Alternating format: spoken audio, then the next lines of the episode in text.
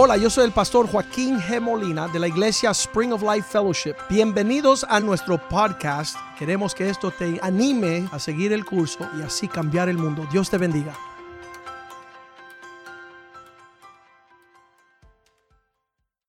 Padre, te damos gracias por tu bondad. Te damos gracias que tú rocías este lugar con tu presencia, con tu palabra, con el pan de vida. Que dice la Biblia que no viviremos solamente del pan, sino de cada palabra que procede de la boca de Dios. Danos entendimiento esta mañana de tu palabra, que no seamos solamente oidores, sino hacedores.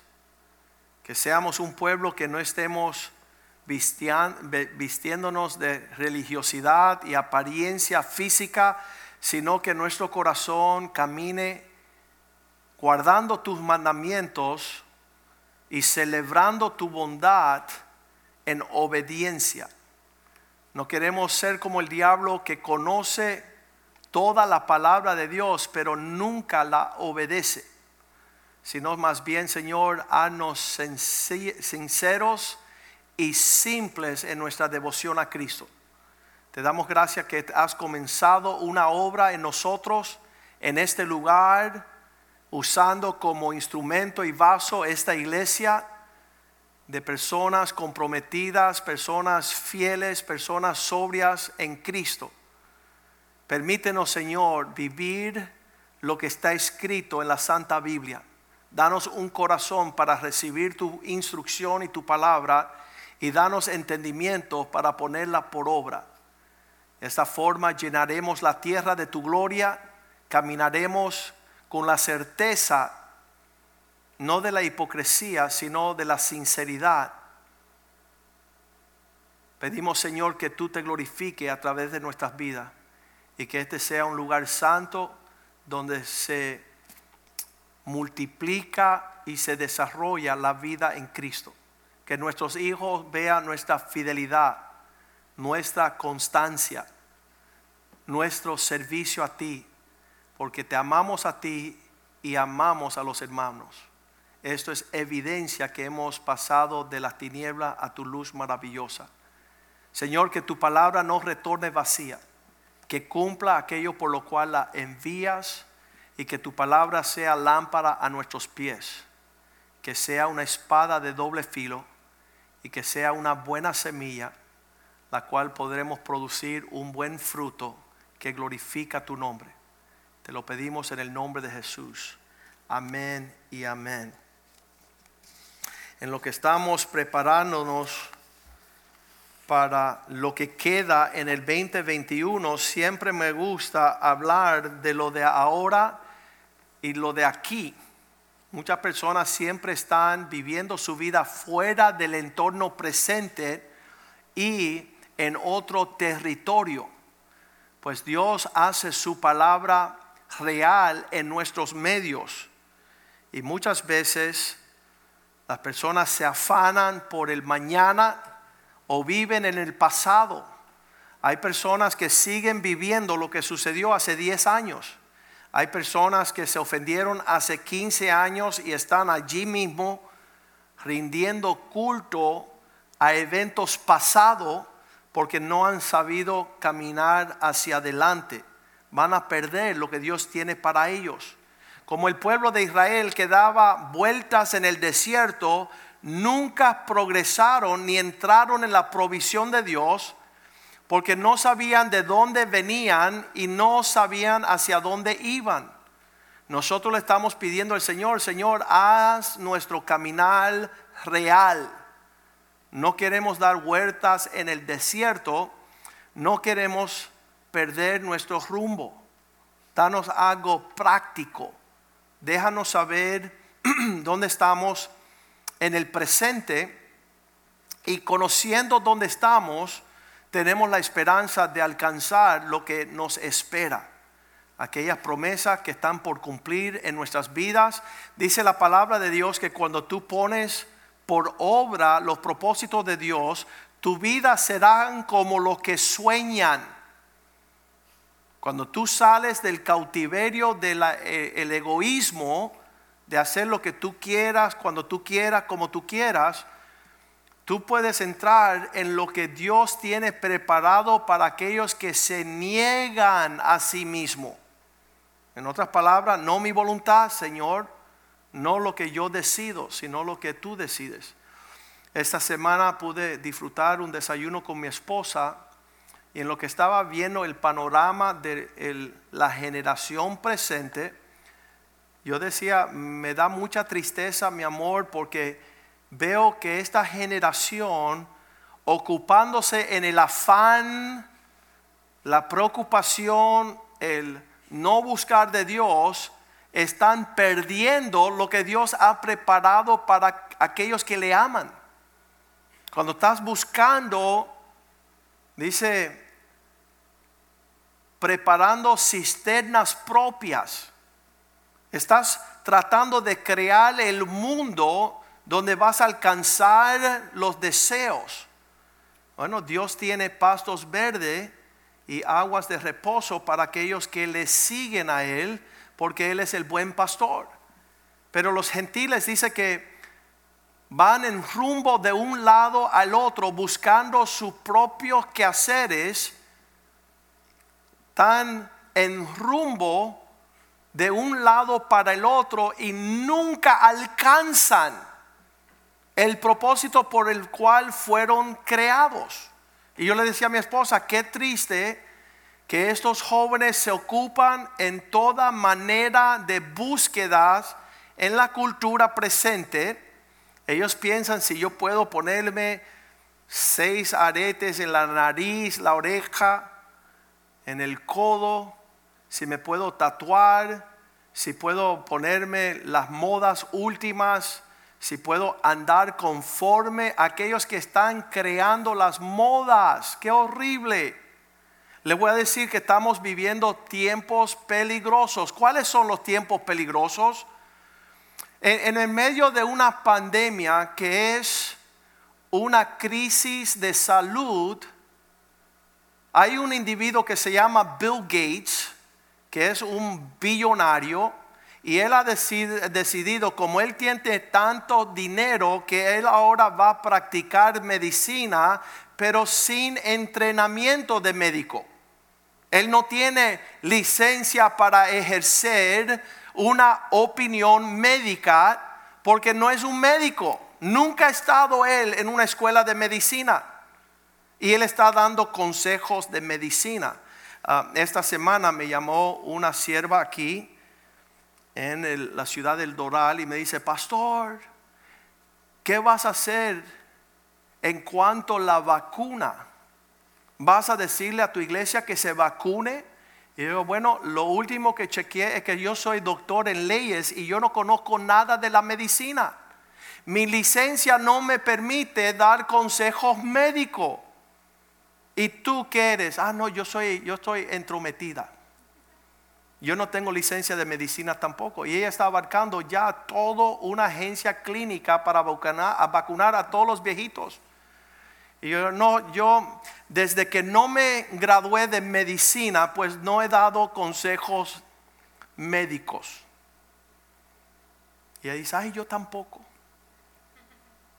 Entonces es un problema vivir en una generación donde todo está torcido. Nosotros usamos el término tostado porque parece que cogió mucho fuego y se tostó. Entonces tenemos lo que no son médicos dando consejo médico. Y yo me acuerdo siempre del predicador Jonathan Edwards era gran evangelista y predicador en el 1905 y en el 1908 él decidió mostrarle al mundo, verán que me voy a poner la vacuna de la influenza, del flu español, que era una gran pandemia en esos tiempos. Él dice, me voy a poner la vacuna para mostrarle a todos que no me va a suceder nada. Nada le sucedió, dejó de respirar. Él murió por causa de la vacuna que él se puso para mostrarle a todos que no había problema. Entonces yo le dije a esta hermanita, mira, yo no le voy a decir a las personas que se vacunen porque no quiero matar a nadie, pero tampoco voy a decir que no se vacunen porque no quiero ser responsable por la condición de salud de lo que tienen que tomar una decisión. Entonces cada uno que tome la decisión según su médico, según su consejo, lo que siente de parte de Dios, pero les pido una cosa, no busquen consejo en aquellos que no tienen. Es como un, una persona que le pregunta a un electricista que lo ayude con su plomería. Eso es una mala decisión. Usted pregúntale a un electricista sobre la electricidad y cuidado quién sea el electricista. Y pregúntale a un plomero cuáles son las situaciones de la plomería. Pero no cruces el consejo y mayormente no busques el consejo espiritual, escuchen bien, de aquellos que no tienen un pastor. Si tú buscas el consejo espiritual de una persona que no tiene a un pastor que vela por las almas, entonces tú eres más tostado que la persona que da consejo espiritual no siendo pastor. Porque Dios ha puesto la responsabilidad del consejo pastoral en el pastor. Dios da gracia a los pastores para poder lidiar con estas cosas que concierne la relación eterna del hombre con su Dios. Y muchas personas que están dando consejos espirituales, yo le llamo brujas a las mujeres que son muy, pero muy, muy, muy, muy, muy espiritual y no soportan el pastor.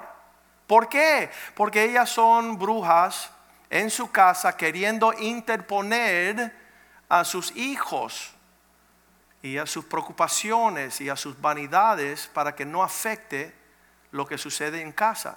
Hace años hubo una familia acá, un gran problema en la iglesia y yo decía, yo no puedo creer que hay tanta desorden, porque hay tanta confusión. Vamos a ir a la casa de estos individuos y me di cuenta de algo, que el problema no era la iglesia. La iglesia estaba en paz. El problema era una casa desordenada, donde el hombre no era el sacerdote de su familia, donde la esposa era una entrometida, donde la hija era una malcriada, donde el hijo era un malcriado, y ellos querían traer todo ese orden a la casa de Dios, donde Dios ya tiene orden. Dios en su reino hay paz, gozo y justicia. ¿Y sabes por qué hay paz? Porque el fruto de la paz, de la justicia, es paz.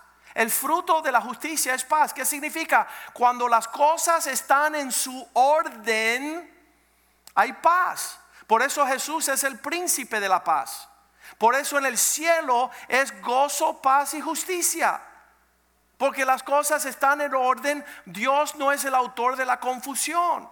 Si tú no tienes paz en tu vida, hermano, no señales y responsabilice una persona. Di mejor, yo no estoy en orden. Mi matrimonio está fuera de orden, mi esposa está fuera de orden, su esposo está fuera de orden, sus hijos están fuera de orden. En ese lugar hay confusión, hay caos, no hay paz. Ayer me decía una mujer, yo lo que quiero es la paz. Y es que tú estás fuera de orden. Tú en tu vida no has pedido un consejo. Tú eres desobediente y rebelde. Tú eres una que falta el respeto y anda en deshonra. Nunca tendrás paz. Las personas no quieren escuchar un mensaje tan concreto. Ellos prefieren estar en la séptima trompeta y en el tercer cielo. Pero vamos a ver bien tranquilitos el aquí y ahora. Porque si tú no puedes formar el aquí y el ahora, no pienses la fantasía que te vas a ver en el cielo en el después. No te espera, sino, dice la Biblia, estás amontonando gran ira en el día del juicio. Y muchas personas dicen, pastor, no hables de la ira porque estamos en la nueva dispensación de la gracia. Yo digo, sí, pero lea su Biblia, hermanito. Lea su Biblia para que entienda que en Efesios capítulo 5 Dios ha puesto ahí unas palabras súper importantes para nosotros. Quiero apurarme porque el tiempo se nos apresura. Efesios capítulo 5 versículo 3 dice que esta vida no es para el fornicario. Hay un montón de muchachos que me dicen, pastor, me quiero casar con tu sobrina. Es que tú eres un fornicario. Tú quieres intimidad sin responsabilidad. Tú quieres acercarte a una mujer, pero no quieres prepararte para tener una mujer. Tú quieres tener una novia, pero tú ni siquiera has terminado tus estudios y tu preparación para tener lo que tú deseas. La Biblia dice, el fornicario que anda en cosas de inmundicia, toda inmundicia, el deseo de tener más aún se nombra entre vosotros. Esto era la iglesia de los Éfesos y Pablo está diciendo, hay personas que quieren intimidad sin responsabilidad. Tú quieres tener una iglesia, un pastor, pero tú no quieres obedecer y honrar, doble honra al siervo de Dios. Tú no quieres diezmar a la iglesia, te compromete demasiado el diezmar y ofrendar. Tú quieres que Dios prospere tus negocios y tus finanzas, pero no quieres comprometerte a ofrendar y diezmar lo que le pertenece a Dios. No quieras torcer la palabra de Dios para tu propia perdición, dice la Biblia. Si tú empiezas a torcer la palabra de Dios, en vez de ver la gloria de Dios, verás tu vergüenza. En vez de ver la bendición de Dios, verás tu maldición. Efesios 5, versículo 4 dice, no en la inmundicia, no en la fornicación, no en las cosas torcidas, ni en palabras deshonestas. Pastor, me voy de la iglesia. ¿Por qué? Porque fuiste demasiado honesto porque me dijiste la verdad. Porque te interesaste por hablarme la palabra de Dios.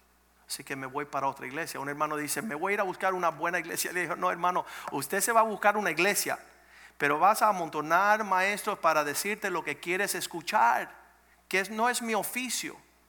Mi oficio es que tú puedas escuchar el corazón de Dios y alinear tu vida con lo que agrada a Dios. Esto no son palabras deshonestas. Tú no quieres hablar cosas importantes, tú quieres hablar palabras de necedad. Dice de chistes, truanerías.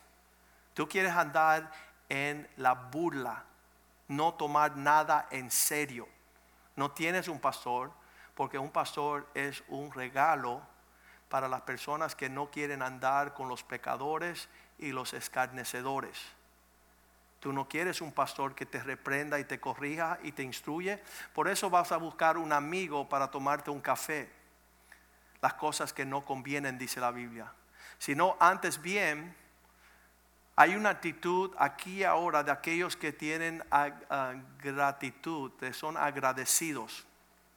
En vez de hablar mal en palabras deshonestas y necias y chistes y burla, tú vas a estar dándole gracias a Dios que existe todavía alguien dispuesto de hablarte la verdad en amor. Porque eso es el regalo de Dios para tu vida. Los pastores son aquellos regalos que llevan a tu madurar, a que tú puedas crecer, a que tú puedas tener la medida y la estatura de un carácter maduro Ayer alguien hablaba con mi hijo de 25 años y se sorprendía diciendo, no puedo creer lo maduro que es este hombre. Tiene 25 años, pero estoy viendo un hombre de 40. Estoy viendo uno que está casado, bien casado, que tiene la actitud de la sobriedad de un hombre maduro. ¿Por qué? Porque él ha podido soportar el trato de un pastor sobre su vida y un papá. Versículo 5 dice, no solamente no andes en palabras deshonestas, porque sabéis esto, que ningún fornicario, las personas que quieren intimidad sin responsabilidad, ningún inmundo, las personas que quieren las cosas sucias, ningún avaro o idólatra tendrá herencia en el reino de Cristo. Tú no puedes levantar prioridades por encima de la prioridad de Dios y no ser un idólatra. El idólatra no busca lo que agrada a Dios, busca lo que le agrada a él. Versículo 6 dice, estos no tendrán parte, nadie os engañe con palabras vanas. Hay forma de entrar en esta conversación para hacer que estos asuntos sean superficiales. Tú te puedes rodear de un montón de personas que no tienen la gravedad, la profundidad de llevarte a ti el peso de lo que está en juego. Así lo decía el pastor Omar el miércoles. Tú no sabes lo que estás en juego cuando juegas con las cosas del Señor. Nadie te engañe y te cambien las cosas sobria y seria por un chiste y una burla. Porque por estas cosas vendrá la ira de Dios. ¿Qué?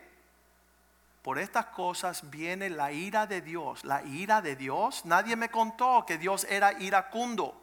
Que Dios se enojaba. Que Dios se molesta. ¿Por qué? Por palabras deshonestas. Por palabras de chiste. Por palabras que no toman con sobriedad lo que Dios toma en sobriedad. Dios desea que nosotros no seamos engañados por palabras vanas, porque esto, por estas cosas viene la ira de Dios. ¿Sobre quién? ¿Los impíos? No, sobre los hijos de la desobediencia, los hijos de desobediencia. Los hijos que no tienen la capacidad de servir, de caminar como siervos, de negarse a sí mismo hay un joven que le dijo al pastor Rivera, yo quiero ser un siervo, yo soy tu hijo espiritual. Y el pastor Rivera le dice, ¿está dispuesto a obedecer? Dijo, no. Entonces no es un hijo de honra, es un hijo de desobediencia. No está caminando según el corazón de su padre. ¿Cómo lo hacemos? Versículo 7, Pablo nos habla con profundidad. No seas pues partícipes con ellos. Eh, pastor, voy a ir con ellos. Tú puedes hacer lo que tú quieras. La palabra de Dios dice que no participes. Y sabes, tú puedes discernir qué significa esto en el griego, en el hebreo. Puedes hablar en alemán, puedes hablar en chino, italiano. El no participar significa lo mismo, no ser parte. No puedo compartir la mesa con aquellos que se dicen ser hijos de Dios y están caminando contrario Dice la Biblia que si tú no andas con ellos, va y ellos se sorprenden de lo mal que están y tienen oportunidad de arrepentirse. Pero si andas con ellos como si todo fuera normal, tú eres copartícipe de sus tinieblas. Tú traes tanta la confusión como los demás. Ya estamos viviendo en una generación donde los que no son médicos quieren dar consejo médico.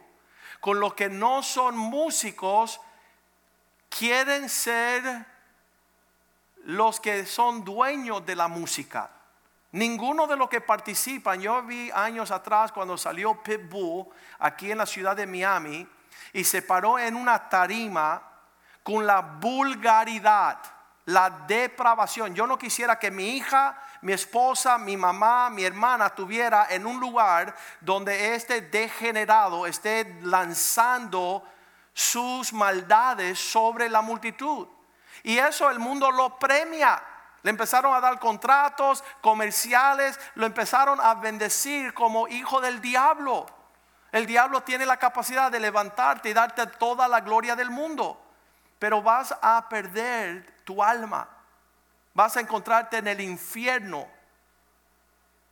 Vas a encontrarte en gran tinieblas por no amar las cosas que Dios ama y aborrecer lo que Dios aborrece.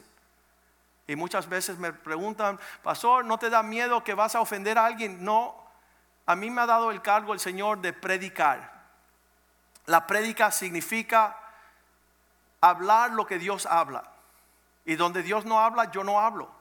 Pero cuando la palabra de Dios nos dice, no seas partícipe, y tú dices, bueno, yo me voy a poner un tatuaje, me voy a poner un arete en la ceja, en la oreja, en el codo, porque quiero ver cómo se siente ser mundano.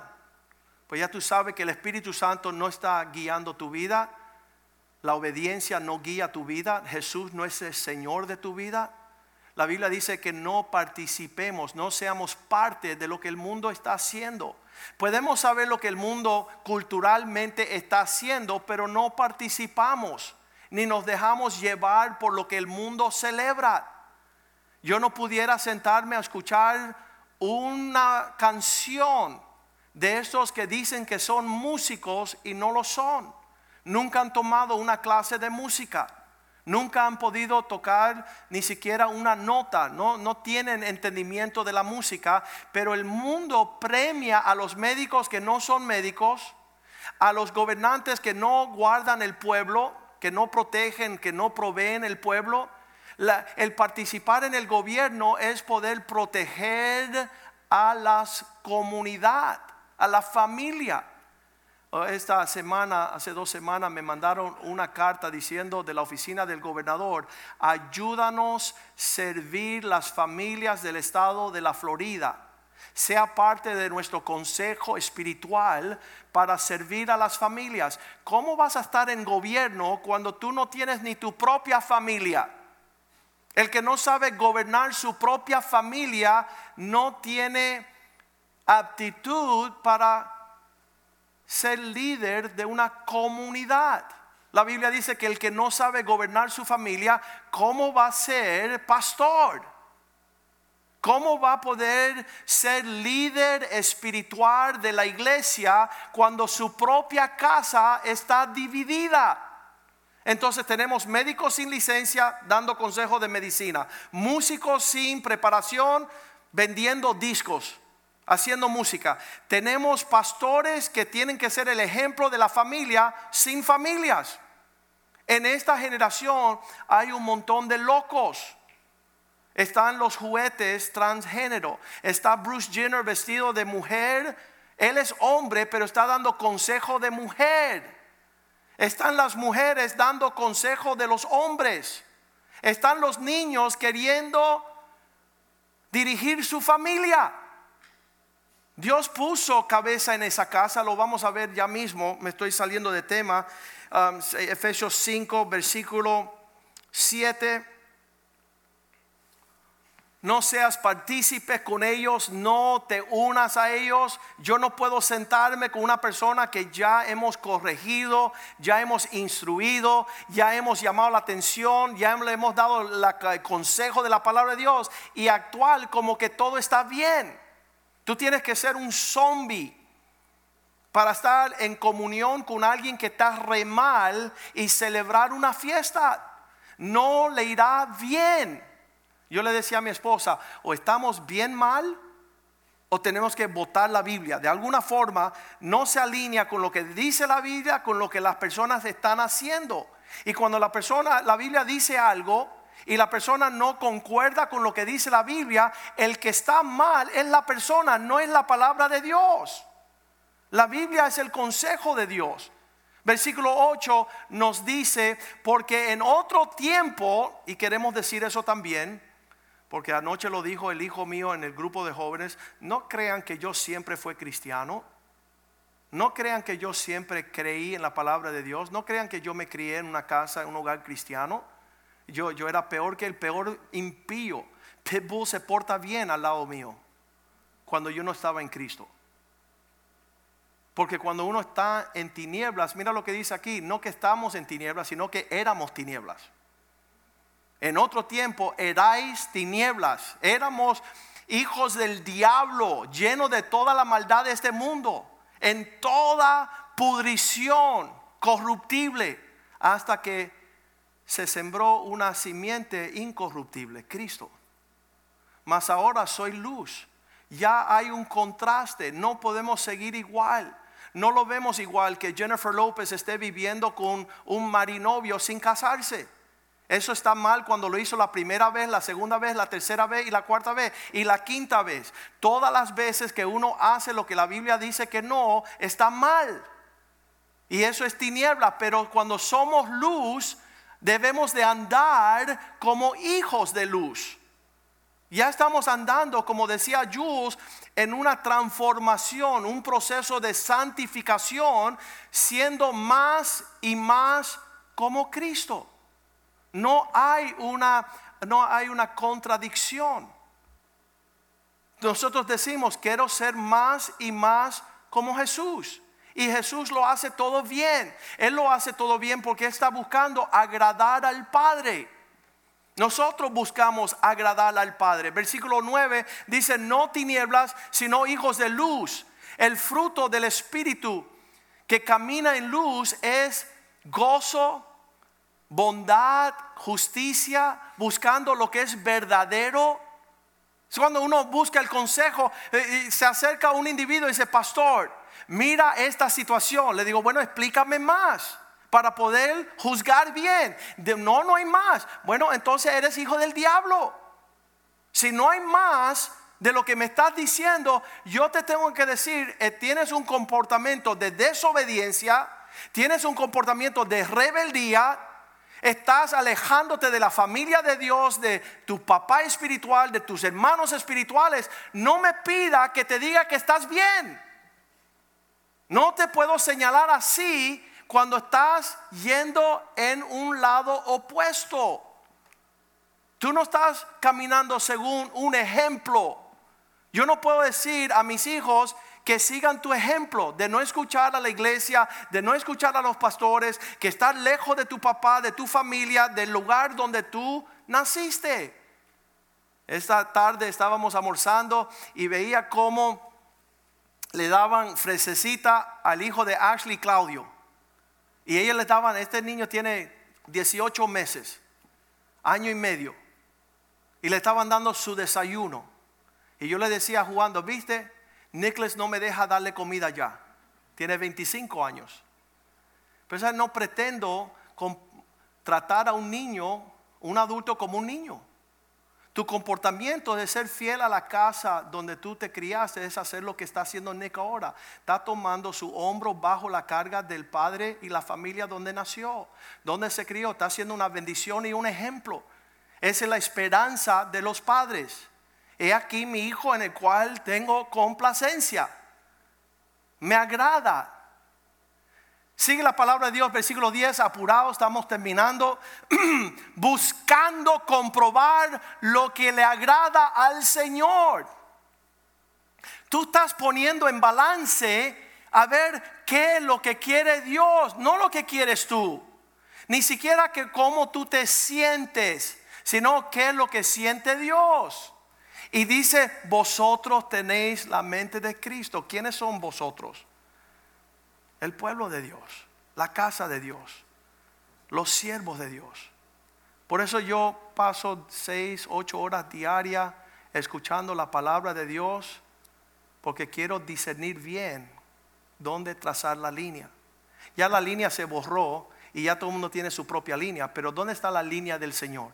Y ahí es donde quiero estar yo y quiero sobrepesar y dividir correctamente la palabra de Dios porque muchas personas están trazando una línea donde no lo va. Tuve en un programa de televisor donde el transgénero, un hombre vestido de mujer, me decía que yo estaba mal. Y dije, no, yo no creo que yo estaba mal. Cuando Dios te hizo varón, tú no te puedes cambiar para hembra. Tú no te puedes poner una peluca y un maquillaje y puedes esperar que yo te trate como una mujer. Tú eres un hombre sin vergüenza. Tú estás haciendo las cosas torcidas. Y nosotros hemos sido llamados a ser luz y sal de la tierra como, versículo 11, comprobando lo que le agrada a Dios. Versículo 10, perdón. Comprobando lo que le agrada a Dios. Si te vas a poner bravo con la iglesia, yo estoy seguro porque tú no quieres comprobar que lo que estás haciendo le agrada a Dios. Yo digo, ok, yo puedo estar mal. Vamos a llamar a 10 pastores. Vamos a llamar 20 pastores vamos a llamar 50, 100 pastores para ver que yo soy un hijo del diablo y estoy menospreciándote. O te estoy dando el consejo de Dios, que deje de ser prepotente, que eso no es bueno, que deje de ser mentiroso, que no es bueno, que deje de ser rebelde, eso no es bueno, que deje de ser desobediente, eso no es bueno. Que tú puedas caminar como el que tú profesas ser, hijo de Dios, sin mancha, sin arruga con vestimentas blancas. Versículo 11 dice, ya que comprobamos lo que le agrada a Dios, no participemos con obras que no tienen fruto. Llegó un hombre aquí a la iglesia y dice, yo soy homosexual. Le dijo, está bien, pero Dios quiere que tú fructifique. Dios no te hizo estéril. Tú no puedes buscar una relación estéril. Dios te hizo para tener fruto, para que tengas familia, para que seas padre. Que nadie te robe eso. Que tú no seas infructuoso, que tú no seas parte de las tinieblas, sino que podamos reprender este comportamiento. No quieras que nosotros veamos bien lo que Dios no ve bien. Hemos sido llamados a reprender, llamar la atención, corregir, instruir a aquellos que desean agradar a Dios. Versículo 12. El aquí ahora dice, porque vergonzoso es aún hablar de las cosas que ellos hacen en secreto. En estos días se tomó un pastor en Nueva York, grandísimo, Carl Lentz de Hillsong, eh, tenía una relación extramarital, qué vergonzoso. No solamente una relación ilícita, sino varias.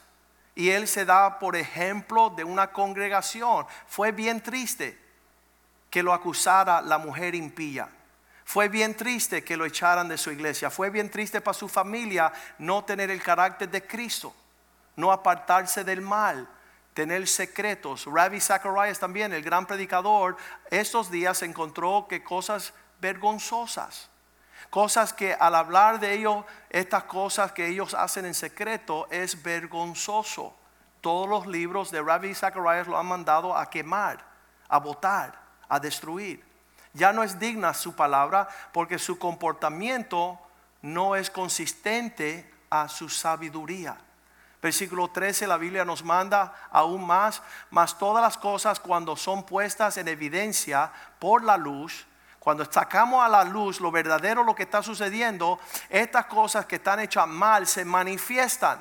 Viste que no dijiste la verdad viste que estaba siendo mentiroso, viste que ocultaba tu comportamiento y tus decisiones porque la luz manifiesta todo. Cuando todo se lleva a la luz podemos entender que las cosas no eran como se decían.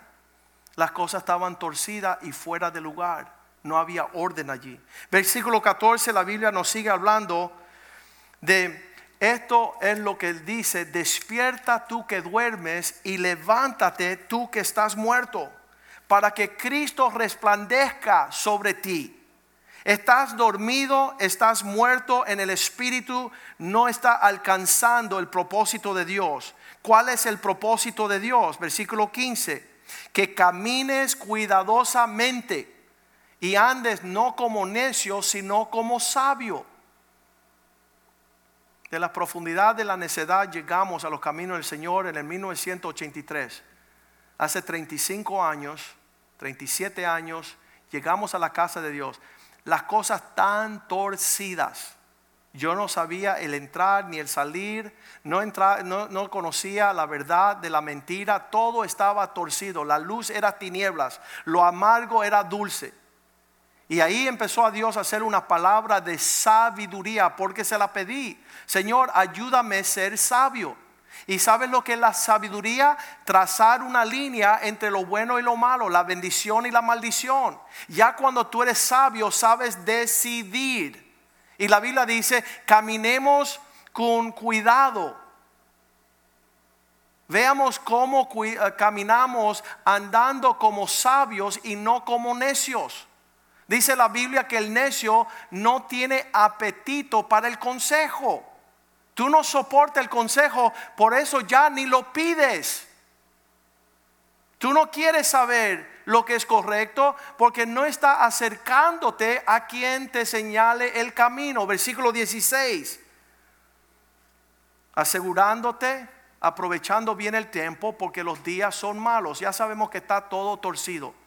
Los que no son médicos quieren ser médicos. Los que no son varones quieren dar consejo de mujeres.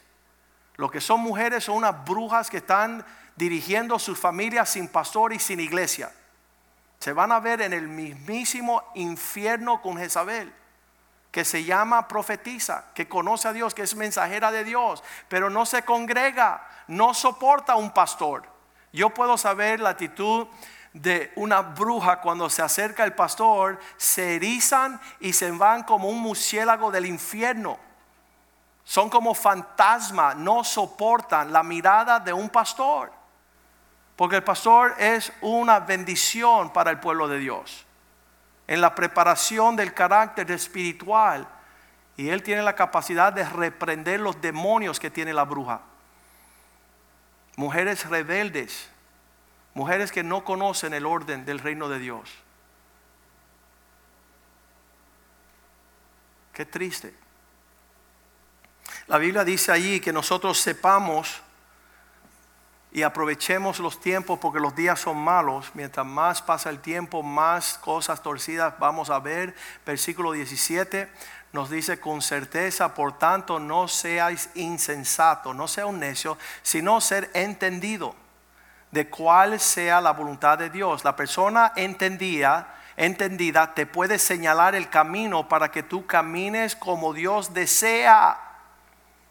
El señalarte el camino de lo que Dios desea en tu situación, en la situación de tus hijos, en tus finanzas, que tú puedas poner sobre la balanza lo que agrada a Dios. ¿Para qué? Para que Dios bendiga lo que haces. Para que tú estés fundando tu vida en la roca que es Cristo. Guardar sus mandamientos. Si no, la lluvia el viento, la marea subirá y va a destruir todo lo que estás edificando. Será un tiempo de tinieblas para ti, un tiempo triste, donde vas a cosechar según has sembrado. Versículo 18, no haciendo tu propia voluntad, sino averiguando cuál es la voluntad de Dios. No os embraguéis con vino en lo cual hay disolución, antes bien sed llenos del Espíritu Santo. El Espíritu Santo te lleva a toda verdad. El Espíritu Santo Romanos 8:15 dice, te da la habilidad de clamar Abba Padre. Tú no tienes un espíritu de esclavo para ser encarcelado nuevamente, tomado cautivo, sino el espíritu de adopción que tiene la capacidad de decir, tengo papá. Dios le da papá a sus hijos, no lo deja como huérfanos, no lo deja sin dirección, sin legado, sin identidad, sin herencia. El Espíritu de Dios te permite ser heredero, tener un legado, tener un buen nombre. No andar prófugo, pródigo, huérfano, ilícito, ilegítimo. Eso no es lo que Dios quiere para ti. Dios te pone en familia para que tú honres la familia, para que tú ames a los hermanos, para que tú sirvas al pueblo de Dios, para que tú seas un ejemplo de lo que se hace bien. Allá en Efesios 5, cuando termina Pablo hablando todas estas palabras, que seamos llenos del Espíritu de Dios, versículo 19 dice, hablándonos en salmo, en himnos, en cánticos espirituales, alabando al Señor en vuestros corazones. Versículo 20 dice, siempre agradecidos dando siempre gracias. ¿Sabes que yo le digo a la persona, cuando tú eres agradecido, Satanás no se puede meter contigo, ni meterse en ti. La contención, la queja, la murmuración es el espíritu de destrucción que viene sobre los hijos. Tú empiezas a criticar tu casa, tu familia, tu padre, tu instrucción, tu herencia, tu cuidado. Tú no soportas ser agradecido. Pero el Espíritu de Dios aquí ahora te llama a tener agradecimiento, el cual repela y no permite que los demonios se metan en ti. Por todo, dándole gracias a Dios por todo, al Padre, en el nombre de nuestro Señor Jesucristo. Y finalmente, versículo 21, y terminamos con esto, sometaos unos a otros en el temor de Dios. siempre esté bajo el refugio de que estás escuchando la autoridad que Dios ha puesto sobre tu vida. Cuando tú no tienes autoridad sobre tu vida, te fuiste del reino de Dios.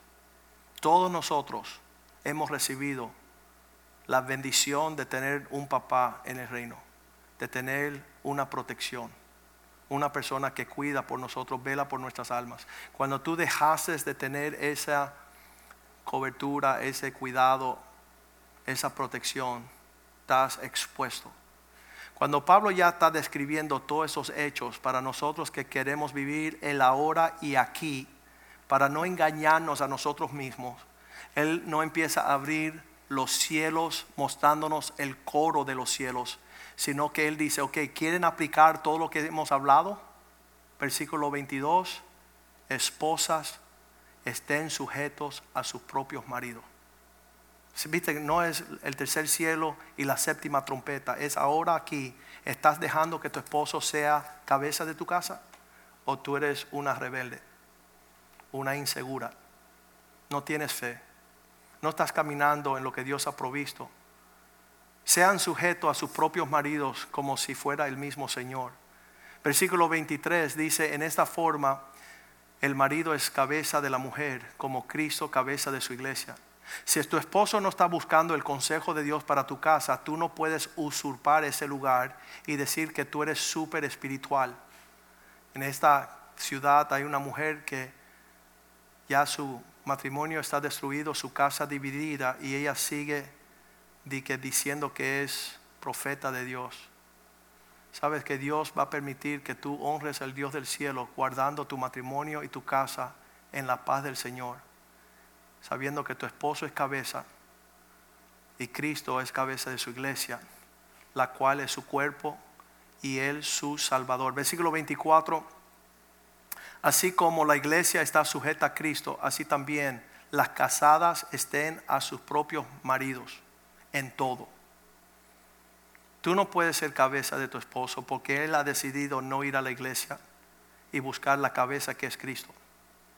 Él también dice el versículo 25, esposos, maridos, amad a vuestras mujeres como Cristo amó a la iglesia y se entregó por ella misma.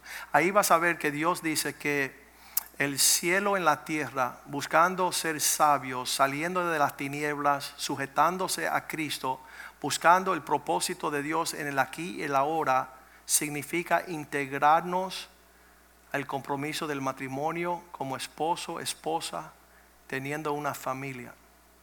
Ese es el reino de Dios. Eso es lo que tenemos que perfeccionar. Eso es lo que tenemos que buscar. Padre, yo te doy gracias por esta palabra. Te doy gracias que no tenemos que vivir en la fantasía del mañana y el después, cuando tú nos has llamado ahora y aquí, poner por obra tu palabra. En el 2021, buscando el camino de la santidad, tú nos has descrito algo práctico, algo que es real, algo que es tangible, algo que podemos alcanzar para la gloria de tu nombre. Quita todo lo que causa que nosotros amontonemos maestros para que nos hablen cosas que nos hacen alejarnos de una simple y sincera devoción a Cristo. Ayúdanos, Señor, vivir la palabra de Dios. Ayúdanos que la palabra de Dios no sea algo que participamos en la sala de nuestra casa apartados del cuerpo de Cristo. Que tú has comprado y santificado familias, las unido en el Espíritu, donde allí tú mandas bendición y vida eterna, cuando los hermanos habitan juntos en armonía. Danos esa realidad para que no nos sorprenda el día en que nos enfrentemos delante de tu trono y escuchemos palabras, apártate de mí, hacedor de maldad, inicuo. Haces lo que te da la gana, como te da la gana, cuando te da la gana, con quien te da la gana. Danos el espíritu de ser hijos que caminan en obediencia, llevando la realidad del Evangelio en un testimonio tangible, visible y manifiesto. Que no tengamos la apariencia de estos pastores que han vivido en tiempos pasados con mucha popularidad, mucho alcance, muchos libros, muchos estadios, pero viviendo una mentira. Ayúdanos, Señor, ser luz en este mundo, ser atractivo a las personas que andan en tiniebla para que puedan alinear su vida con tu instrucción. Te pedimos tu bendición sobre esta casa espiritual, sobre las familias que se congregan aquí. Que seamos una bendición a todas las familias de la tierra. Te damos gracias por los esposos que son esforzados y valientes de buscar tu propósito y tu consejo. Te damos gracias por las mujeres virtuosas que son una bendición y un refrigerio en casa a sus esposas.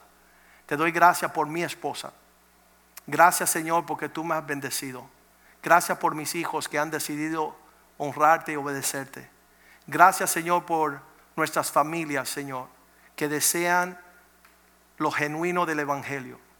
Gracias, oh Dios, por el Espíritu Santo que nos guía a toda verdad. Gracias por tu palabra que ese día nos ha sido de refrigerio aquí y el ahora. Que podamos ser hechos conforme a la imagen de tu Hijo, Señor. Que podamos ser más y más como Cristo. Que esta semana podemos celebrar que tú siempre libras a tu pueblo de la destrucción. Que tú eres nuestra respuesta en los últimos días. Señor, y todas estas personas que hemos mencionado, pedimos e intercedemos por ellos, Señor. Que regresen, que vuelvan en sí, que sanen, que alcancen la salvación que hay en Cristo Jesús. Pedimos tu misericordia, pedimos tu prosperidad, pedimos Señor que tu paz alcance sus vidas. Te lo pedimos en el nombre de Jesús. El pueblo de Dios dice, amén, amén y amén.